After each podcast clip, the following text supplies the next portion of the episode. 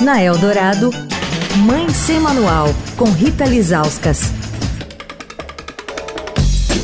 Olá, gente. Mãe Sem Manual começando a semana. Dia 15 de fevereiro é o Dia Nacional do Câncer Infantil. Então, por isso, a gente vai se dedicar ao assunto durante toda essa semana. O movimento é uma campanha global que conta com mais de 70 países, entre eles o Brasil, que abraçou a data para aumentar a conscientização e o engajamento no combate ao câncer em crianças e jovens.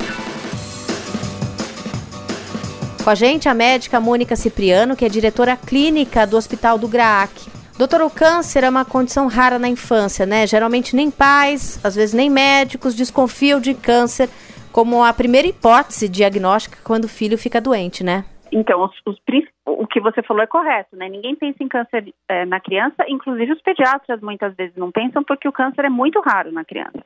Embora ele seja uma, uma doença bastante rara, uma afecção bastante rara, ele é a principal causa de morte por doença. Por isso que a gente faz esse alerta. Não é para assustar as pessoas, mas é porque a gente sabe que é difícil pensar, é difícil diagnosticar, porém é a principal causa de morte por doença nas crianças de 1 a 15 anos.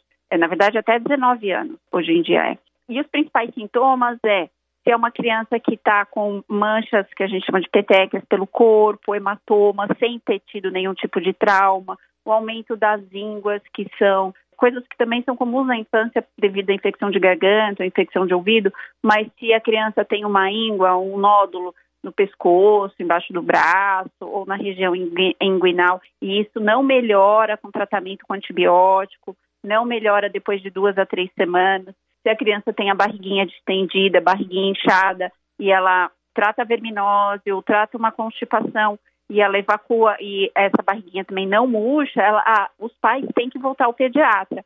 Então volte nesse mesmo colega, volte e fale, olha, aquilo que a gente achou que fosse, que era uma constipação, não é.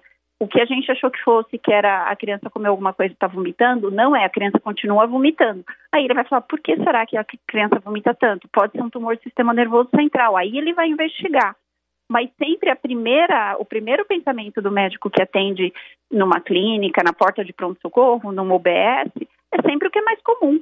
Então, volte nessa, nesse mesmo profissional e fale, não melhorou. Aí ele vai pensar em coisas mais raras. Quer falar com a coluna? Escreve para mãe sem manual, arroba estadão.com. Rita Lisauskas para a Rádio Dourado, a rádio dos melhores ouvintes. Você ouviu Mãe Sem Manual, com Rita Lisauskas.